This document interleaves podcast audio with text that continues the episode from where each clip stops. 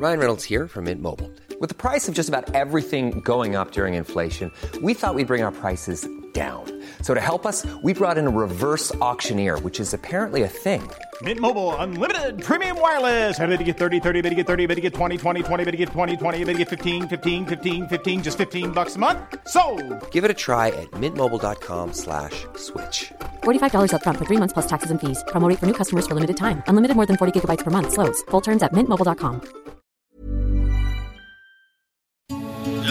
noticias. ¿Qué tal? ¿Cómo le va? Buenas tardes. Estás a punto de escuchar Yo soy Javier Alatorre. las noticias con Javier Alatorre. La vamos a pasar muy bien. Comenzamos. que me duela ver tu foto. Lleno a mi corazón roto.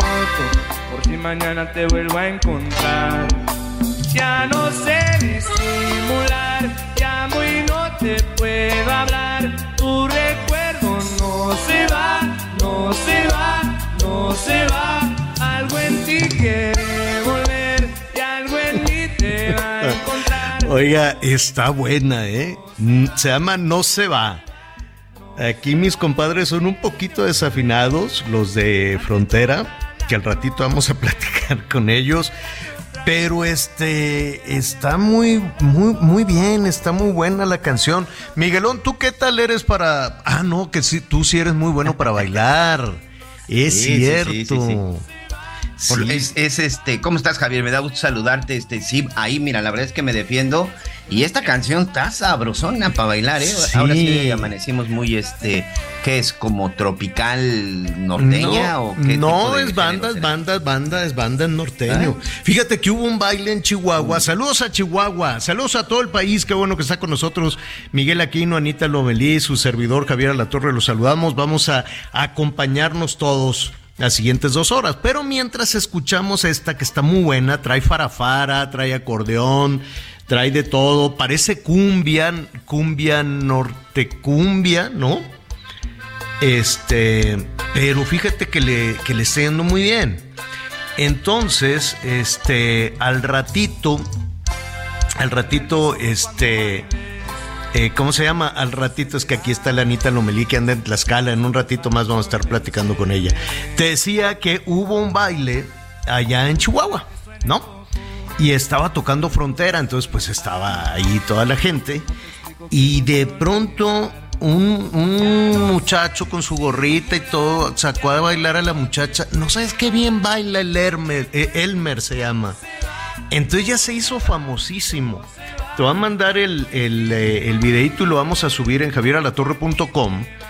Es, Porque es el que incluso hasta le se estaban formando y hasta pagaban para ponerse a a las bailar muchachas, sí, él no les cobró, pues, pero se formaban así, así, oye, no, ahora sigo yo, ahora sigo yo, no, bueno, no sé si tiene novia, esposa o qué tiene, pero le han de haber puesto las peras a 40, pero baila re bien. Entonces yo voy a poner el video toda la semana, a ver si de aquí al fin de semana me sale, no creo, no creo que me salga, pero a ti sí te va a salir muy bien. Entonces el Elmer ya se hizo súper famoso. Eh, al ratito, búsquenos ahí en, en javieralatorre.com. También lo podemos poner, señor productor, en, Twitter y en Instagram. Usted me dice. Y este, y ahí nos sigue en arroba Javier-Alatorre. Arroba Javier-Alatorre. Y la canción pues está muy buena. La verdad es que les va muy bien a estos muchachos. La, verdad es que el talento que hay en México se van al otro lado, se llama Grupo Frontera, y no sabe, le está pegando durísimo con esta canción ya según Spotify, según pues las listas que sacan nuestros colegas de la radio, ¿no? Los que programadores de todo esto, es la que más les piden.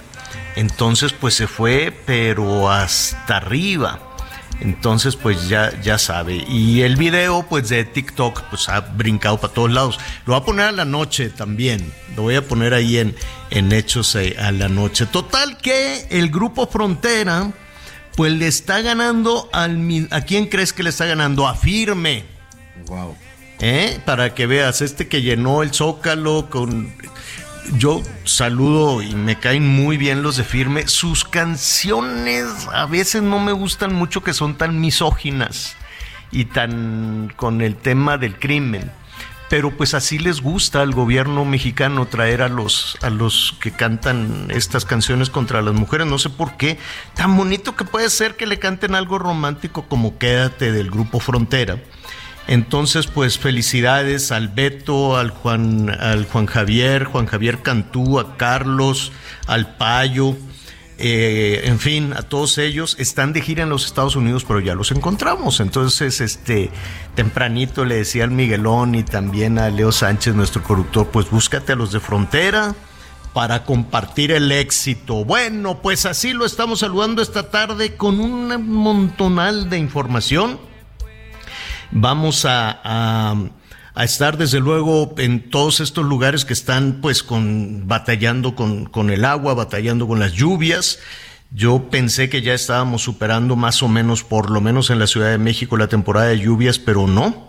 Seguimos todavía con un tema, con un tema importante de lluvias. Saludos a Chihuahua, saludos a, a Ciudad Juárez, a Tijuana, Mexicali van a, se les viene toda una temporada. Mire, tienen el frente frío número 4 ya en la frontera norte que afecta, a veces entra por el este, a veces entra por el oeste, pero pues comienzan a bajar las temperaturas y quienes están batallando muchísimo, Miguelón, son los migrantes que están pásele, pásele, pásele. Ya el gobierno mexicano, pues yo creo que lo único que hace es más o menos dar una, cierto orden al tema de los migrantes. El gobierno de los Estados Unidos pues le está pidiendo que, que, pues, que los apoye a contener en la frontera sur, pero pues yo siento que que no, ¿no? O sea, en ocasiones sí lo, sí lo hacen, ¿no? Cuando Trump dio unos manotazos y le dijo, si no detienes a los migrantes en la frontera sur, te voy a subir los aranceles 10% a todos los productos mexicanos y rápidamente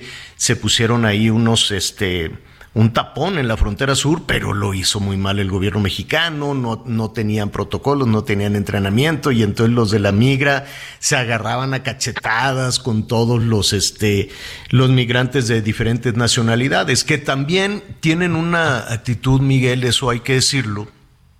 Yo sé que con mucha desesperación están buscando salir de sus países, pero no tienen el mismo comportamiento con la migra a Estados Unidos que con la migra mexicana. A la migra mexicana se le van a las patadas, a las cachetadas, a los escupitajos y mentadas. Y a la migra de Estados Unidos, bueno, no quieren ni, ni, ni alzar la mirada, este es, es, un asunto diferente. Y en las diferentes comunidades, tanto de Tabasco como de Chiapas, bueno, ya se está convirtiendo aquello en un problema terrible. Este, localidades que, que tienen una, una población pequeña, tienen más migrantes en las calles, en, las banquetas, que pobladores. Y esa situación se está convirtiendo en un problema, problema en ambos puntos de la frontera. En el sur, porque en lo que los van organizando para que se vayan hacia, hacia los Estados Unidos, muchos de los migrantes pues reciben ahí, les dan, les mandan una remesa, se van a, al Oxxo, al Banco Azteca, a cualquier lado a recibir su, a recibir el dinero y ya con eso pagan un camión entre todos y se van hasta, hasta el norte, pero en tanto les llega el dinero a México, pues este, se van quedando ahí y se convierte en un problema sanitario que no tienes idea, Miguel, porque están durmiendo en la banqueta y hacen pipí, popó y todo, pues ahí donde pueden. Entonces, eh, sí, sí es un problema muy serio. Pero además, conforme avanzan hacia el norte, pues vienen con unas playeritas, unas camisetitas, vienen con ropa pues, que, que, que utilizan regularmente en, en Centroamérica, o ahora hay mucho de Venezuela, mucho de Cuba, y cuando llegan al norte con el frente frío, pues imagínate. Entonces hay muchas organizaciones humanitarias que les está dando pues algo de ropa, una mantita, lo que sea, pero se tienen que quedar en México. Lo mismo que hizo Trump de decir, esperen en México a ver si lo recibo y México dijo por ningún motivo. Eso se llama tercer país seguro y Marcelo se la ha pasado diciendo un día sí y otro también, no, nosotros no somos un, un tercer país seguro. Pues sí lo, sí lo somos aunque en los hechos lo, lo, nieguen, pero aquí se tienen que esperar todos aquellos que son rechazados que entraron y en lugar de estar esperando a que se revise su situación, a ver si pueden pedir asilo, que están huyendo de la violencia, algunas cosas, ya de plano les dicen, ¿sabes qué? Quédate del lado mexicano. Porque en Texas ya también tienen unos problemones tremendos. Tanto que Greg, Abbott, el, eh, eh, gobernador tejano, dijo, ah, bueno, pues si se van a estar, México me los va a estar mandando, yo los voy a mandar a Nueva York. Y entonces el alcalde de Nueva York ya tiene también un problemón muy serio. ¿Qué está pasando? La pobreza. ¿Qué está pasando? La ineficacia de la frontera, ahora sí que de la línea fronteriza con Estados Unidos hacia abajo, pues no lo hemos logrado. No hemos logrado generar el bienestar suficiente, no hemos logrado que la gente se quede aquí. Al contrario, México, todo Centroamérica y varios países latinoamericanos, pues de, alguna manera voltean para otro lado porque eso va a significar una entrada de divisas que no se están generando en México. Entonces, si México aplaude tantos millones de dólares en divisas, pues ha de decir que se vayan los camiones con las mexicanas y mexicanos que aquí no los podemos atender. Fíjate que ahorita hay un tema muy interesante en este caso, Javier, de lo que tú estás narrando. Normalmente estamos acostumbrados a ver que son nuestros vecinos, nuestros hermanos guatemaltecos, salvadoreños, la gente de Honduras, la gente de Nicaragua, los que de repente, bueno, pues se quedan varados en la zona de la frontera. Pero en esta ocasión, el problema mayor, que no solamente es en el norte, también en el sureste del país, señor, es de venezolanos, ¿eh? ese pueblo venezolano que por supuesto desde la época dirán lo que quieran, pero bueno, pues invito a nuestros amigos venezolanos a que nos digan cómo se la están pasando desde la época de Hugo Chávez y no decir ahora con Nicolás Maduro como presidente. Nada más entre octubre del 2021 y agosto del 2022 para darnos una idea, de acuerdo con el reporte que salió el día de ayer por la tarde, más de 150 mil, escúchenme, solo venezolanos 150 mil migrantes venezolanos han sido detenidos en la frontera en México. Estos se están quedando en México. En este momento, en la zona de Oaxaca es en donde está la mayor concentración de venezolanos en espera de que les den pues este salvoconducto para poder continuar hacia la frontera de los Estados Unidos. Pero en la zona de Tijuana, pero sobre todo en la zona de Tamaulipas con la frontera de Texas, ahí también ya hay una cantidad importante de venezolanos. Se calcula que nada más en ese lugar de la frontera, Javier, hay entre 10 mil y 12 mil migrantes solo de Venezuela, ¿eh? Solo de Venezuela que están tratando de llegar a los Estados Unidos, por supuesto, huyendo de su país, en donde están sumidos en la pobreza y evidentemente en donde no tienen un futuro para su familia. Pero en este momento, el problema mayor de migrantes que tenemos en México con la frontera de Estados Unidos son venezolanos. Ese pueblo venezolano que desde ciertas oficinas les aplauden su forma de actuar, señor. No, qué terrible, qué terrible porque, porque además eh, todos los, ahora están llegando los venezolanos, en su momento estaban llegando los cubanos, hondureños, salvadoreños, nicaragüenses, pues llegan, llegan eh, todo, todo el tiempo y también, bueno, pues los mexicanos de diferentes entidades que no se quieren regresar a su estado y que se quedan en alguna ciudad de la frontera.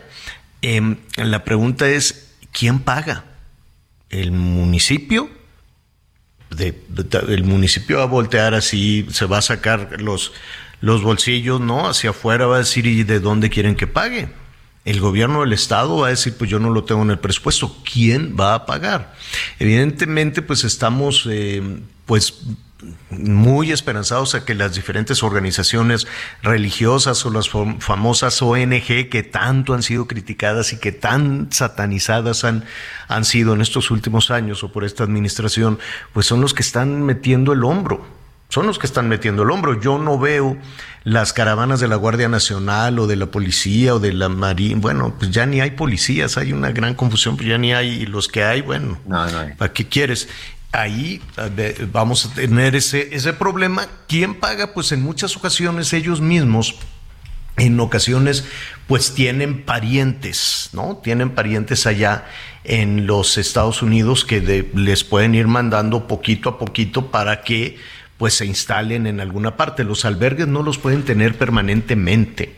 Hay algunos albergues que les dicen, es más, vamos a ver, hablar al rato, eh, si es posible, con Reinaldo Lara también, Miguelón, para que nos diga, porque pues estos albergues les dicen, pásale, bañate, eh, come algo y adiós que te vaya bien, porque pues no, no caben no caben todas estas personas. Y la demanda de alimentos, de ropa limpia, simplemente asearse, simplemente la posibilidad de, imagínate, vienen caminando desde no sé dónde dos semanas sin poder lavarse los dientes, Miguelón, o sin poder tomar agua, agua, agua limpia, ¿no? Que van comprando. Van comprando agua en la medida de sus posibilidades, que es carísima el agua embotellada, que además irla cargando parece que no. Pero si te compras un botellón, a ver, cárgalo, que te vas caminando hasta la frontera. Bueno, es terrible. Ya estaremos ahí al, ratito eh, diciéndole todo lo que está sucediendo. Saludos a nuestros amigos allá en la frontera. Fíjese que estaba revisando yo eh, todas estas limpias eternas que se hace con, con la policía. Este, hoy eh, platicaba también con Miguel que en en un momento más vamos a ver cómo está la percepción de inseguridad y uno de los municipios eh, más eh, inseguros en la percepción es Naucalpan, está entre los tres primeros. Pero ahí el problema es, además de la percepción de inseguridad, de que te roban, de que el transporte público está para llorar, pues también está una percepción de inseguridad con la policía. Tú pasas por Naucalpan, yo tengo que pasar todos los días un pedacito de Naucalpan y son unos descarados los policías. Y que quiere que le diga de los delincuentes. Entonces, por eso Naucalpan, la gente que vive ahí tiene esa percepción. Y mira, ahí sí no hay excusa de que lo que nos heredaron, de que quién sabe qué, porque ahí han pasado de todos los colores. Ahí han sido priistas, ahí han sido panistas, ahí han sido de Morena en dos en dos administraciones seguidas. Entonces ya pasó Morena, ya pasó el PAN, ya pasó el PRI y todo es la misma porquería, todo es la misma corrupción, todo es la misma ratería. Y en la Ciudad de México, pues sí, ahí va este García Harfush jalando la carreta, también la Claudia y la demás, pero ese, los, los policías andan desatados. A mí que no me digan, uno anda en la calle, Miguel, todo el día. ¿No? Y, vas de la estación a la televisora y luego corre para acá. Y pues yo veo a los policías que, los, los días de quincena andan, pero como desesperados. De cualquier alcaldía lo dicen, no, pues es que esos son de la alcaldía, esos son del Omar, estos son de la no sé qué, bueno, pues sea de quien sea, son unos verdaderos bandidos. Fíjate que una familia, eh, bueno, venir con placas de otro, de otro estado, cruzar por Naucalpan y luego llegar a la Ciudad de México es una verdadera odisea. Porque nada más que le vean placas de cualquier otro estado y dicen, hombre, esto ya me los agarré pollitos, porque pues te van este, inventando cosas. Y la gente llega a la Ciudad de México, la gente que no vive en la Ciudad de México, se asusta con la Ciudad de México porque no es nada amigable. No es nada amigable. Y los policías ven, andan ahí sorreando, viendo, ah, aquí este trae placas. Esta familia venía de, de Puebla. Y entonces iban a un hospital además, iban a una cita médica y entonces este, se perdieron, dijeron, porque también no hay señalamientos, o sea, eh, circular en la Ciudad de México es dificilísimo, es realmente muy difícil. No sé si ahora con los rusos que van a poner su GPS espía, no, pues ya que ese, el, el, el, GPS ruso, que no sé cómo se llama, va a competir con el GPS gringo y a lo mejor, ¿no? Imagínate ahí la, la matrushka te va a ir eh, este, guiando. Bueno, la cosa es que se perdieron estos que iban al hospital. Y entonces vieron una patrulla y el jefe de familia llega con su familia en su coche y le dice, oiga, tengo una cita en un hospital, por favor, este, ayúdenme, estamos perdidos. ¿Y sabes qué hizo el policía? Los extorsionó y les cobró cuatro mil quinientos pesos porque si no se lo llevaba al corralón. O sea, el, el ciudadano se acercó al policía le dijo, estoy, perdido, tenemos prisa por llevar aquí a la criatura al hospital. Y el policía se le queda viendo y dice, ah, no, no, y le empieza ya a rodear el carro y le dijo, no, no te voy a llevar al hospital, te voy a llevar detenido, te voy a llevar al corralón. Oye, pero es una emergencia en mi cita. No. O me das cuatro mil quinientos pesos o te llevo al corralón y no tengo ni idea dónde está el hospital y no me interesa, ¿no? 4.500 pesos que porque en Puebla no había verificado. Oye, pero es una emergencia, no me importa. Le sacó un dineral. Eso es lo que hay. Me queda claro que todos están en campaña y que la vida es bien bonita y lo que tú quieras y mandes, pero te conviertes en ciudadano de a pie, de esos de, de, veras, no los que andan en los discursos, los que andan en la calle de de veras, y ya es un dramonón, un dramonón. Dice el gobierno de Claudia Sheinbaum que ya dieron de baja casi dos mil policías por corrupción y que faltas graves a los principios de actuación policial. Pero nada más los dan de baja y, pero son rateros, o sea, le roban a la gente. Y lo peor que le puede pasar, que, que yo no me la creo, que yo verdaderamente no me la creo que nada más los den este, de baja, porque eso es lo que anuncian. Pero tienen una, ¿cómo le dicen ahí? Una especie de hermandad o algo así, y nada más los cambian de lugar.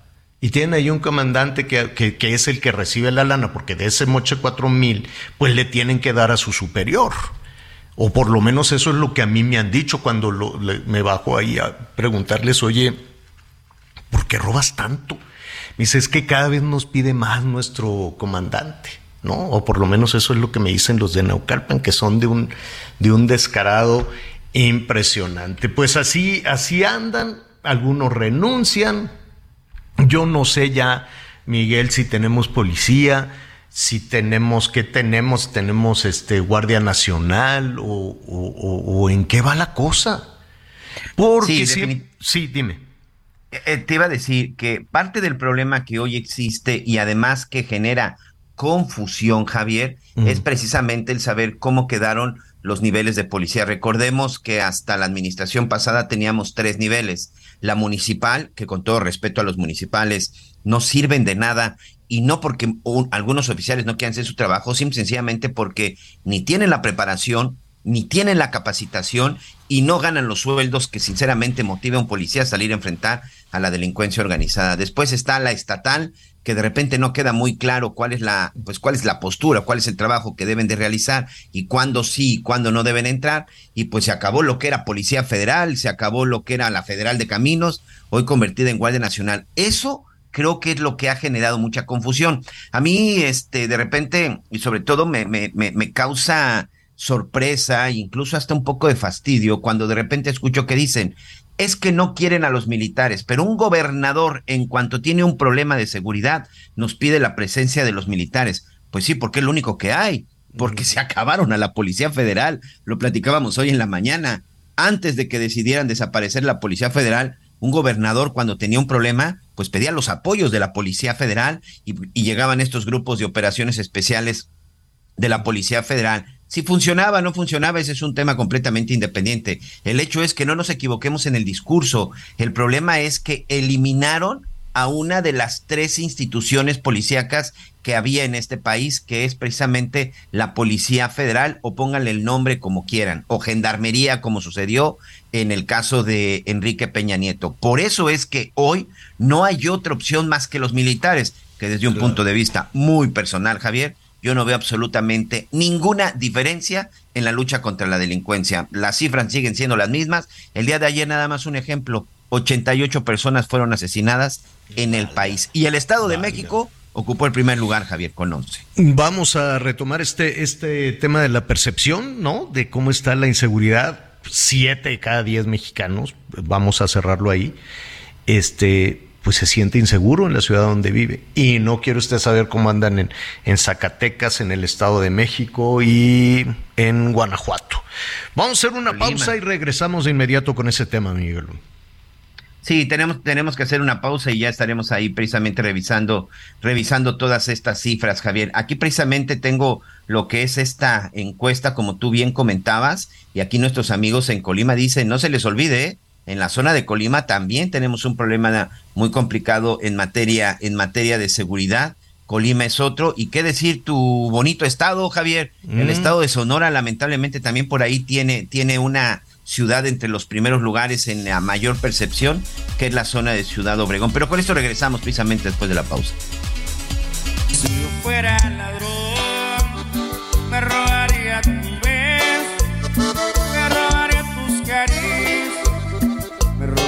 robaría tu cuerpo. Si te pudiera importar lo que pagara por eso, que me pongan cualquier precio para que sepan que es cierto. Y esta locura que siento por ti. Conéctate con Javier a través de Twitter, arroba javier-alatón. Sigue con nosotros.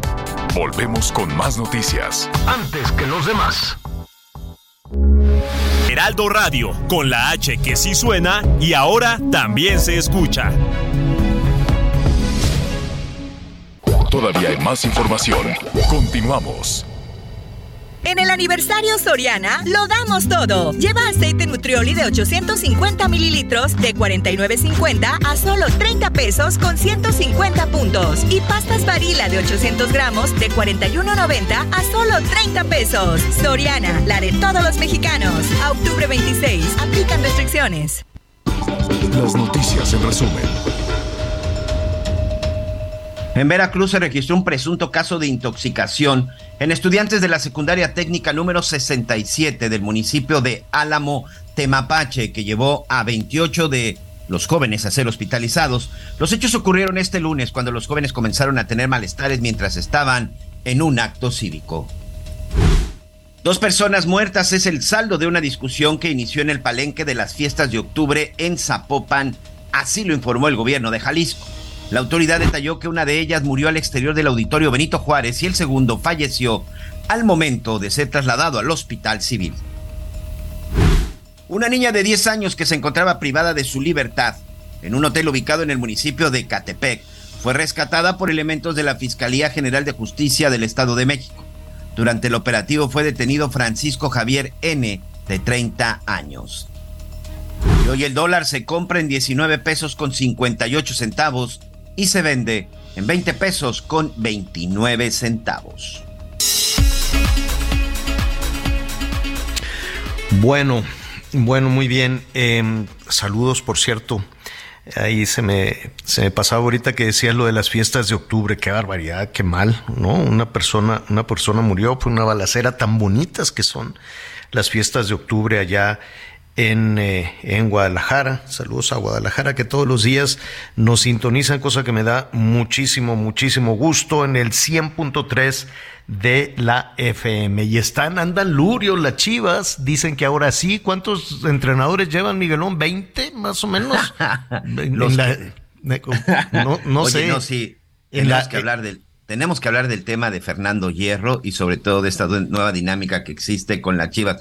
No es cualquier cosa, señor. Les pese a muchos, uno de los equipos más importantes del fútbol mexicano y ya nos urge que regrese a la competencia. Bueno, pues ya, ya estaremos ahí explicando quién. ¿De dónde lo trajeron?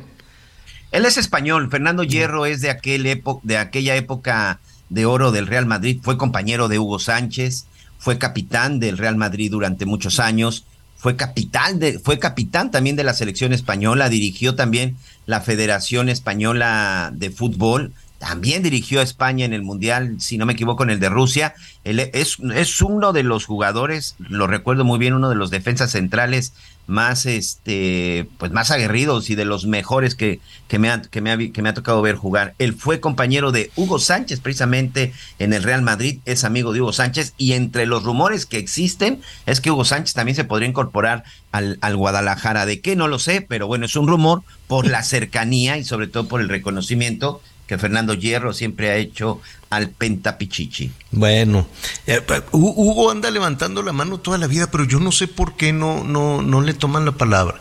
Quiero ser el director técnico de la selección, quiero dirigir a tal equipo, quiero, y, y por alguna razón no, no, no le toman la palabra. Es más, lo vamos a invitar, le voy a decir, Hugo, ¿por qué siempre anda levantando la mano y no, no, nomás no te hacen caso? Oiga, Eh, ya le comentábamos que en un ratito más vamos a ver este tema de la percepción de inseguridad. Dicen que percepción es realidad.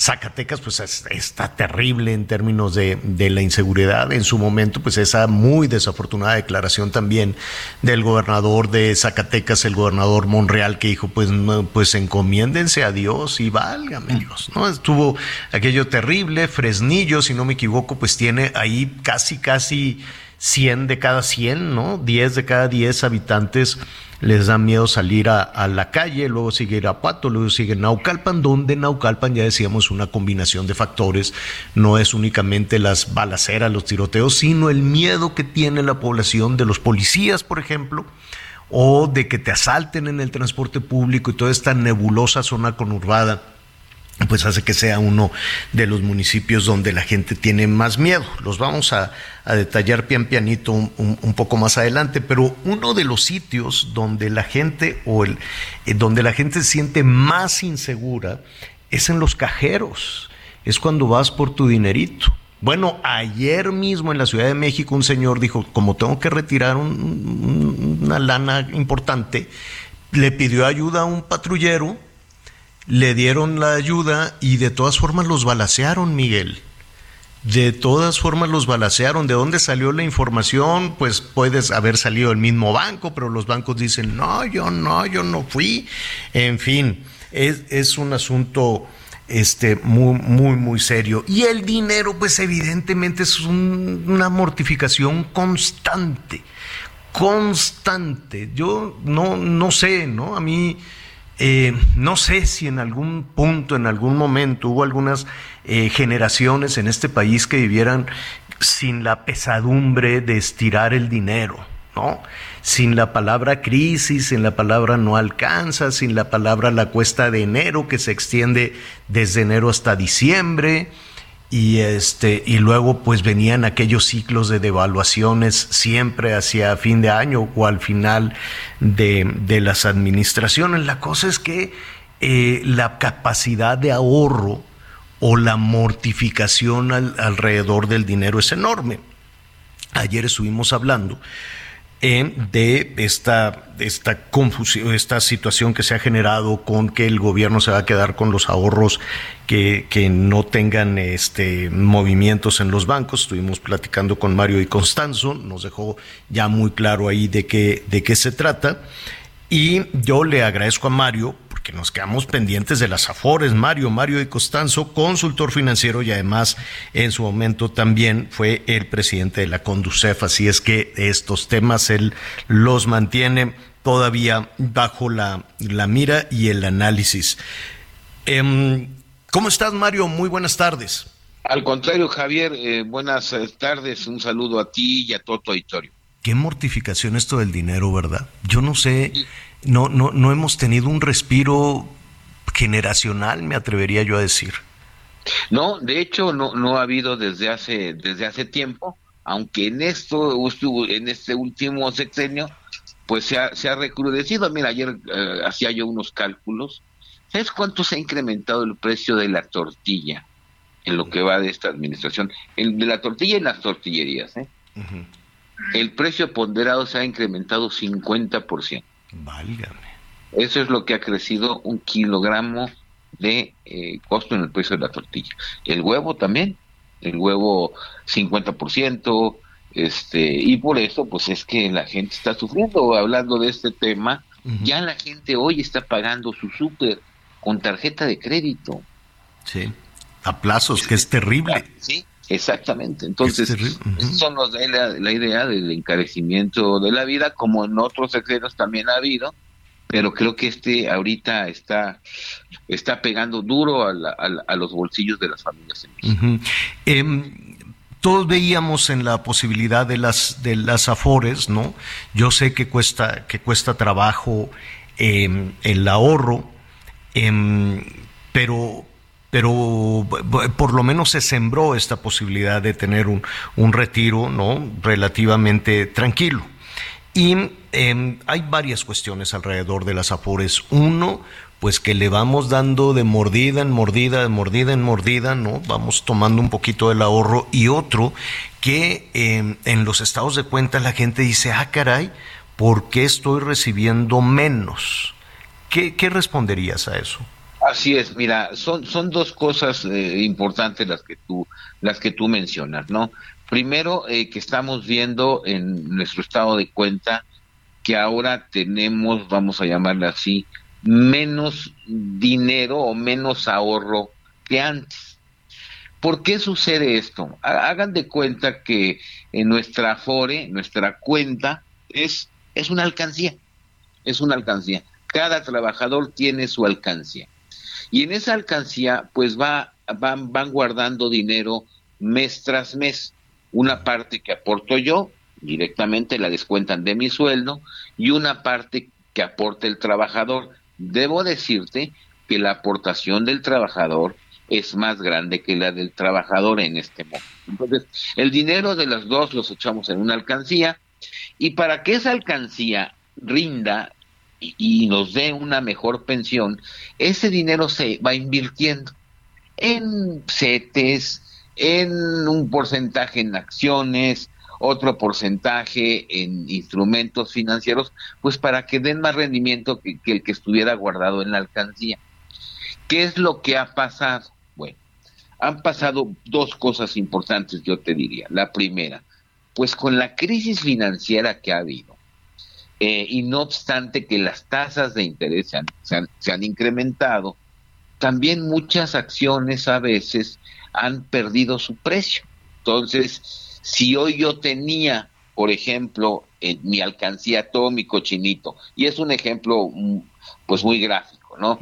en una acción de una empresa, y ayer la empresa valía 10 pesos y ahora vale 8, pues pues ahora ya tengo 8 en lugar de 10.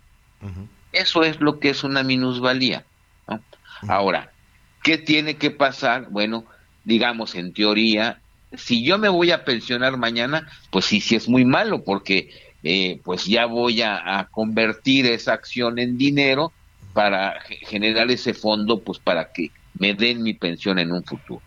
Si hoy yo tengo 25 años y estoy empezando a cotizar, eh, a hacer ese ahorro, y me pasó esto, si es grave, no tan grave, porque a lo mejor en seis meses esa acción ya vuelve a valer 10 pesos o vuelve a valer 11 o 12. Y entonces, digamos, recobré lo que había perdido, ¿no? Entonces, eso es lo que es una minusvalía. ¿A quién afecta más? Pues obviamente a los más grandes, a los que ya vamos acercándonos a la edad de la pensión y vamos a convertir. ¿Qué es lo peor que podemos hacer en este momento? Por ejemplo, que yo diga, ah, caray, esta Afore perdió, si es cierto, tiene minusvalías, me voy a cambiar de Afore en este momento. Si yo hago eso, esa pérdida, digamos, que está en papel, porque la acción ya no vale 10, vale 8. Si yo me cambio de Afore, la materializo. ¿Qué quiere decir esto? En lugar de que sea un, en un stand-by, en ese momento las cambio, la monetizo hasta cuenta y entonces se hace real la pérdida. ¿Qué es lo que debo de hacer en este momento? Tendría dos, dos opciones. Uno, esperar, no cambiarme hasta que, digamos, el mercado se estabilice. Y dos, eh, eh, ¿cómo se llama? Ver la posibilidad de, bueno, si le perdí 10 aquí, vamos a tratar de, de poner ahorro voluntario, ¿no? Para ir tratando de mantener pues de, mi recuperar lo que le vas lo que le vas eh, pellizcando o lo que se va perdiendo en las operaciones. Aquí hay un tema muy importante con lo que nos estás diciendo Mario que es un asunto de confianza. Es decir eh, de, pronto cuando en el estado de cuenta dices ah caray por qué me llegó tan poquito me va a cambiar de afore eh, esto no significa que alguien te esté robando tu dinero no, no, definitivamente no. Algo, algo que sí hemos eh, en su momento sugerí cuando estaba en la conducción era que estos estados de cuenta fueran un poco más claros y entendibles para la persona. Porque, porque lo que dice es bien importante, eh, Javier, a ver, desde que, desde que me llega mi descuento a mí como trabajador, digamos mi cheque, ¿no? O mi recibo de nómina, digo, yo, yo asocio y pienso malamente que todo lo que me descuentan es de mi aforo. Y no es cierto. Hay una parte del descuento es el ISR, qué sé yo, y una parte es el aforo. Entonces, imagínate un trabajador que dice mañana, oigan, a mí me descuentan mucho y apenas tengo esto ahorrado, o a mí me descuentan mucho y este todavía perdí en los rendimientos, creo que ese es un problema de eh, un poco de claridad y de explicación al, trabajador. Pero obviamente no es que le estén robando. De hecho, déjame, déjame comentarte, eh, eh, este tema de las afores, si vemos en promedio, digamos, desde que se originaron estas afores, desde que se, desde que se hizo la alcancía del trabajador hasta ahora, el rendimiento histórico pues ha, sido arriba del 5-6% real, o sea, es, un, es un rendimiento, yo te diría, bastante aceptable. Creo que el problema de que la gente tenga a futuro una baja pensión no es un tema del sistema de las afores, paradójicamente. En México yo creo que existen dos cosas que hacen que la pensión no sea tan alta, digamos, en, el futuro. Uno, que, que nuestro ahorro es muy poco, ¿no? Eh, la, verdad. Deberían de, y, y, a lo mejor no se va a ir muy popular lo que te diga, pero descontarnos un poco más. Deberíamos hacer el esfuerzo por ahorrar más. Ahora, no queremos que nos descuenten. Bueno, tenemos el ahorro voluntario. ¿Qué quiere decir? Que además de lo que me descuentan, yo le ponga 10 pesos, le ponga 50 pesos eh, al mes o a la semana para ir juntando y haciendo esa, ese cochinito pues más gordo, porque en la medida que esté más gordo, cuando yo me retire, pues va a ser mejor mi pensión. Nada más que eh, yo creo que aquí muchos mexicanos o en general nosotros percibimos que nuestra Afore no es parte de nuestra riqueza. Decimos, ay, es una lana que me quite el gobierno, que quién sabe qué le hacen, qué flojera, este, mejor que no me la quitaran, cuando es parte de nuestra riqueza. Lo que tú decías hace un momento, de los precios, de cómo vamos a ir más adelante, pues depende de, de ese cochinito que además pensamos que no es nuestro, ¿no? Y que en realidad es parte de nuestro patrimonio. Definitivamente.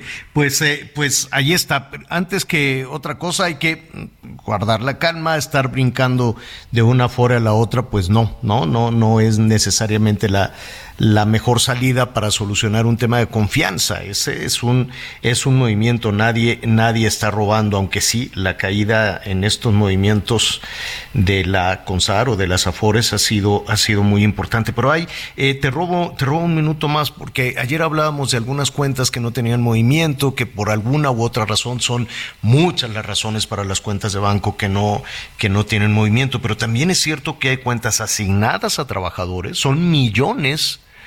Eh, parece increíble que hay trabajadoras y trabajadores que no saben que tienen esa afore. Así es, Javier, y, eh, ayer lo, lo comentamos, son 8.7 millones de cuentas y equivalen, ayer te dije 66 mil millones, no, son 68 mil millones de pesos. ¿Y, este ese dinero quién lo reclama? Mira, ese dinero, a ver, y qué bueno que lo mencionas, suponte que yo tuviera 35 años y entonces eh, trabajé 5 años en México y luego me voy a Estados Unidos a trabajar. Me voy, migro y me voy para allá. Y suponte que ya pasó el tiempo y ahora tengo 60, ¿no? Y ese dinero ahí está, ha generado intereses.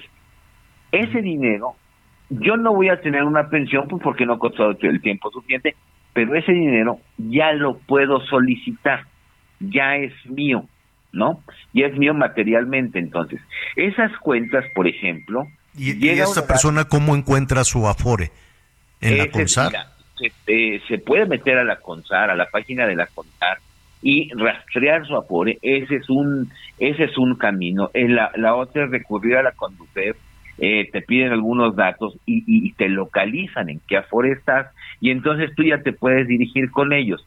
Eh, hay otro tipo de cuentas eh, en donde, por ejemplo, hay gente que trabajamos en algún momento de nuestra vida en el gobierno y en la iniciativa privada, por ejemplo. Entonces tienes una cuenta abierta, digamos, eh, en X empresa y una cuenta abierta en, en el ISTE, porque trabajas para el Estado. Entonces, ¿qué debe hacer una persona? Esta persona tiene dos cuentas. Tiene que acercarse a su Afore y pedir la unificación de cuentas. ¿Qué quiere decir eso? Que se junten todas las cuentitas que andan bailando y que pueden ser muchas, ¿no? Este, se juntan todas en una sola y esto es bueno que lo haga eh, periódicamente y no que se esperen hasta tener 60 años cumplidos y que quieran retirar su dinero o que se vayan a pensionar para hacer este procedimiento. Imagínate a alguien eh, como, ah, te voy a dar un ejemplo, que trabajó en 10 dependencias del gobierno. Mm, pues eh, obviamente a lo mejor alguna de esas de esos trabajos no está eh, incluido en, en, su cuenta o en todas sus, sus, cotizaciones. no está incluido, pero existe. Existe y entonces aparentemente pues no es que esté abandonado, es que a lo mejor, por ejemplo, a mí en un trabajo me pusieron Mario Alberto Di Costanzo y en otro me pusieron Mario Alberto Di Costa, ¿no? O Di ah, Constanzo. ¡Qué complicación! sí, entonces imagínate, cuando yo me vaya a pensionar, pues veo, veo mi cuenta normal. Pero si me hacen una búsqueda, venir, oiga, fíjese que aquí hay una cuentita que dice Di Costa y aquí hay otra que dice este Dicos, eh, ¿Y cómo, ¿Y cómo solucionas que eres tú? Porque te pueden decir, no, usted no es aquí, usted de, este, le falta una letra. Ah, te, te, platico porque justo acabo de realizar el trámite, ¿eh? entonces tuve que ir, tuve que ir, hazte de cuenta, yo trabajé en Sectur hace 10 mil años, entonces tuve que ir a Sectur, ¿no? A, que buscaran, eh, pues mi hoja, mi hoja de vida, mi hoja de trabajo, ¿no? y entonces ya ya me, me, ubican y entonces eh, la, la Afore le dice, mire, este señor que va, sí es, está ahí como Di Costa, pero es Mario Di Costanzo. Entonces, deme su cuenta para unificarla. Y así me pasó. Y, y, y, si tuve otro trabajo también que no estaba pues registrado. qué bien, qué bien. ¿Quién hizo el trámite? ¿Sectur? Yo me lo aventé ahora sí que a pie, este, ah, yendo, por eso me lo aprendí entonces, pues cualquier persona que tenga duda, pues que no. Pero sí se puede hacer, es engorroso, pero se puede hacer.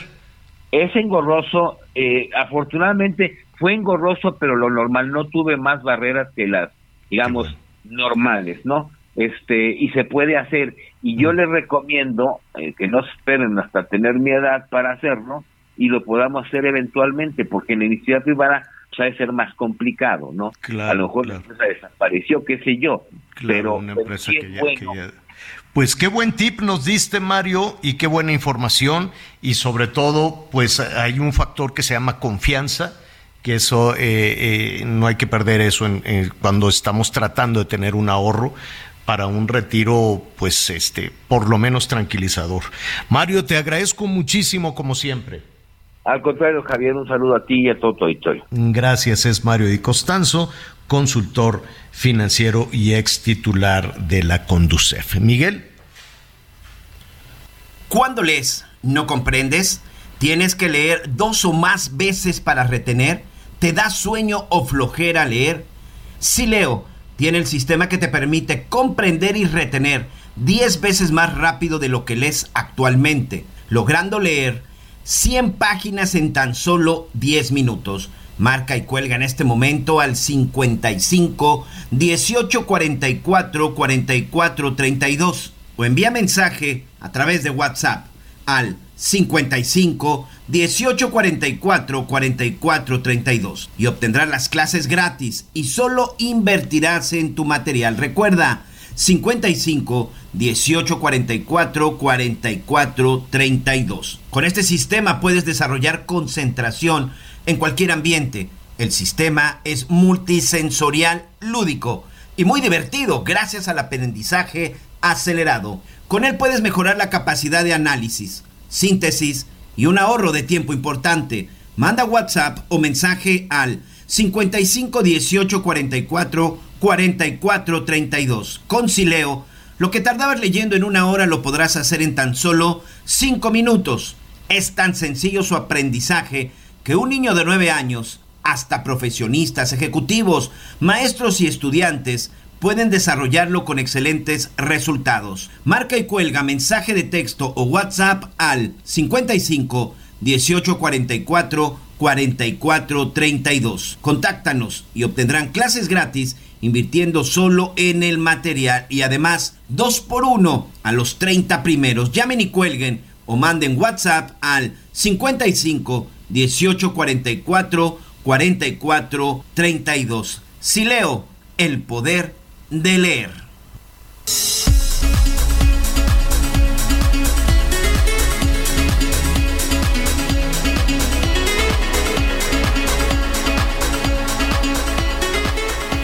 Yo te quiero con el alma,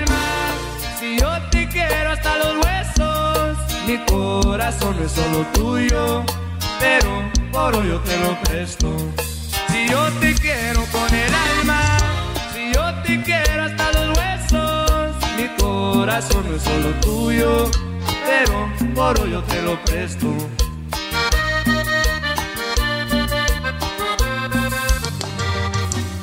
Conéctate con Miguel Aquino a través de Twitter, arroba Miguel Aquino. Toda la información antes que los demás. Ya volvemos. Heraldo Radio, con la H que sí suena y ahora también se escucha. Todavía hay más información. Continuamos. Las noticias en resumen. El Instituto Mexicano del Seguro Social informó que al momento 273 médicos especialistas del extranjero, principalmente de países latinoamericanos, pero también de Estados Unidos, ya se apuntaron para trabajar en el sistema de salud público de México. Detalló que el salario bruto mensual de cada uno contratado será de 53.569 pesos más prestaciones. La audiencia de Miguel Ángel Félix Gallardo, el jefe de jefes, fundador del extinto cártel de Guadalajara, se pospuso por tercera ocasión. El narcotraficante seguirá en el penal federal de Puente Grande, esperando la resolución a la orden de un juez de purgar el resto de su condena en prisión domiciliaria. En el marco de la inauguración del Cancún Travel Mart México, el presidente de la Asociación de Hoteles de Cancún, Puerto Morelos e Isla Mujeres, Jesús Almaguer Salazar, anunció la creación del Consejo de Asociaciones de Hoteles del Caribe Mexicano. La primera tarea de este consejo es lograr que el gobierno federal facilite la entrada de turistas colombianos al país. Y con el objetivo de sensibilizar a la comunidad universitaria respecto a la necesidad de no estigmatizar los problemas de salud mental y reconocer la importancia de pedir ayuda cuando se presenten, la Universidad Nacional Autónoma de México inició la campaña hablemos de prevención del suicidio. Bueno, estamos ya en, eh, pues ya muy cerca de, de, cerrar el 22.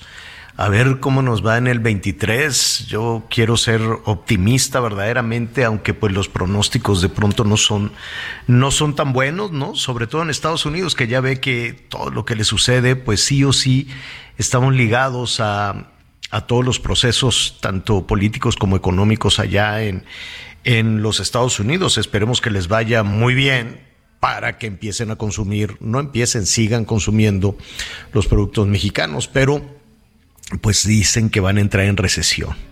Entonces, pues imagínese si Estados Unidos entra en recesión, va a ser también un problemón económico para México y además una tormenta pues complicada porque imagínense, un país de capa caída, me refiero a México, ¿no? Donde aumenta la pobreza, donde hay problemas económicos, donde el dinero no alcanza y donde nos van a ignorar a todos los ciudadanos, nos van a hacer un lado porque pues vienen todos los procesos electorales.